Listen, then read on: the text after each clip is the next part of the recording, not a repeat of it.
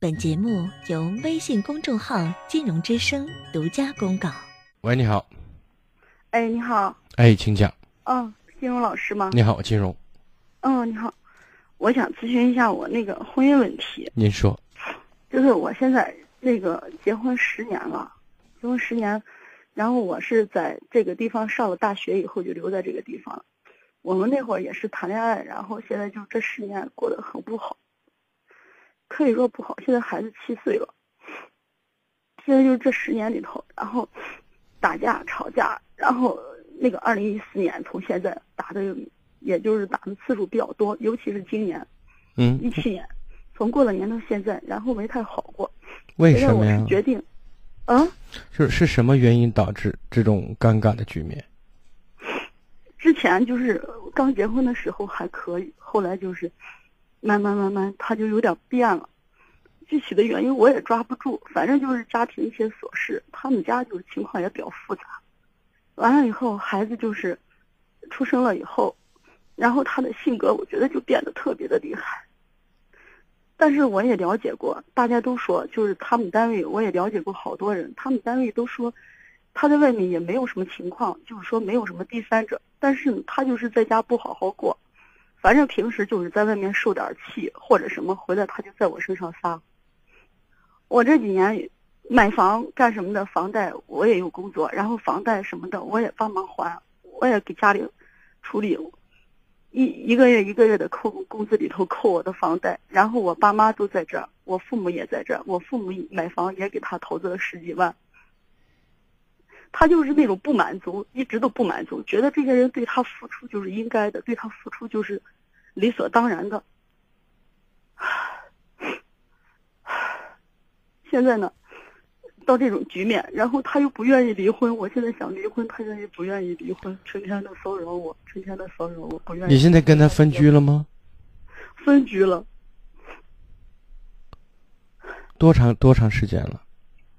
七月份到现在了。嗯，那他现在给你说些什么？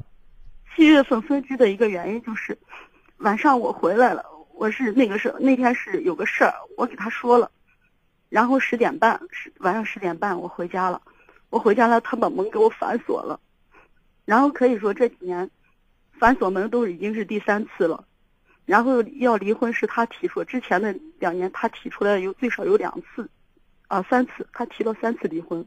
我都没有同意。那个时候我一直在想，是不是年龄大点儿，然后孩子大点儿，稍微大点儿会好一点呢？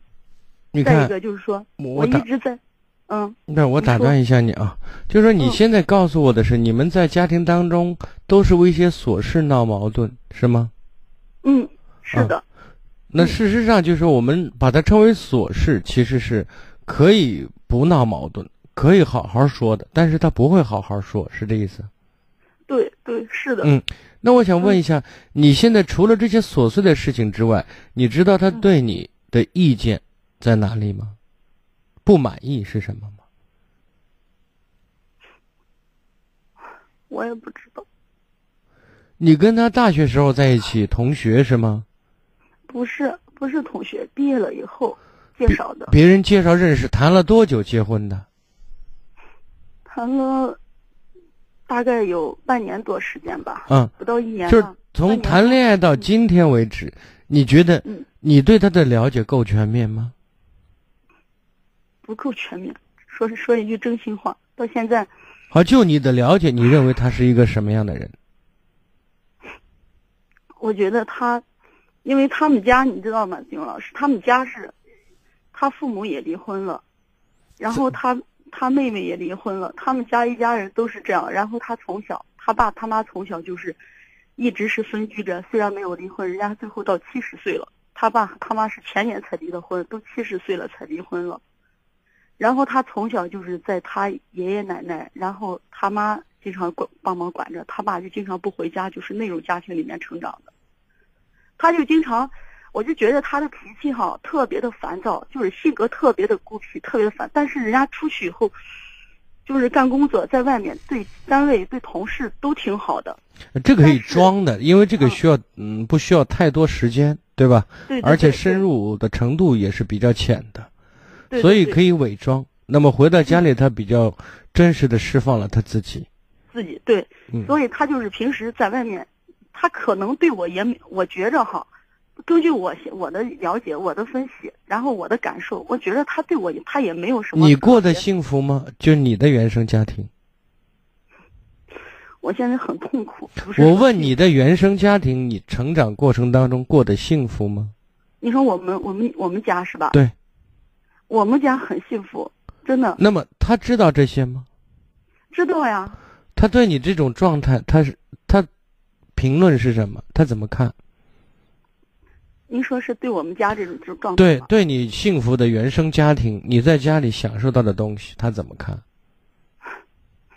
他不怎么看，他总觉得说，我们家现在这一切是我们家的，跟他没有关系。就是他很不屑，是吗？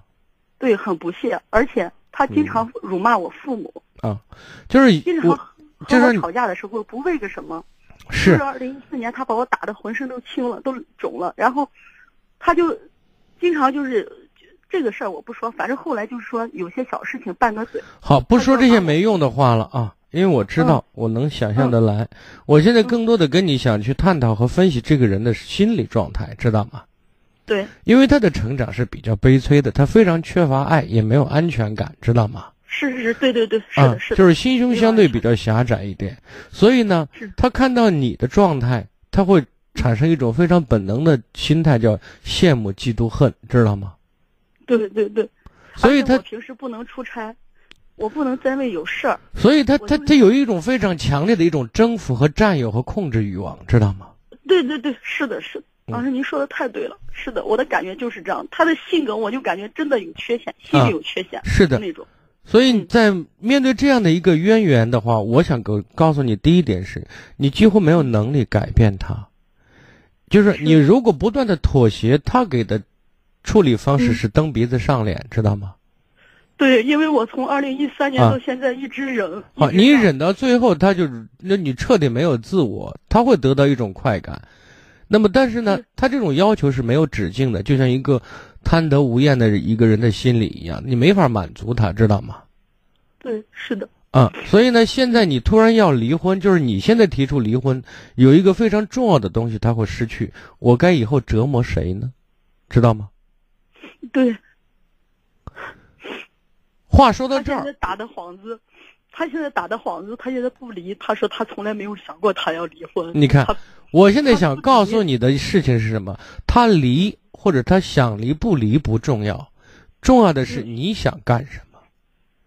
如果你想离，就起诉他了，那就就是起诉他了，你不用跟他商量。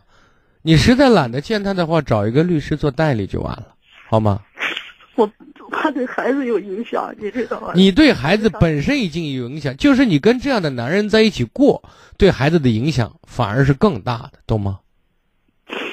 嗯，我就是想，大多数人都不理解我，尤其是最近，他现在给他们同事朋友，你不用再说，你看，我不希望通过这些痛苦的问题，你变成祥莲嫂，变成一个怨妇，知道吗？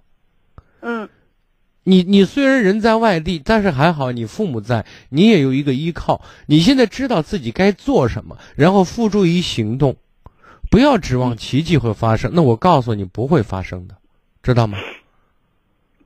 嗯嗯，好所以现在我们就说，你现在担心对孩子影响，你跟他再过的过在一起，反而对孩子的影响，也就是说负面影响会更多更大，孩子的成长反而出现一些严重的问题，知道吗？嗯，我我说我知道了，说完了，再见，好吗？嗯嗯好，嗯谢谢谢谢。更多精彩内容，请继续关注微信公众号“金融之声”。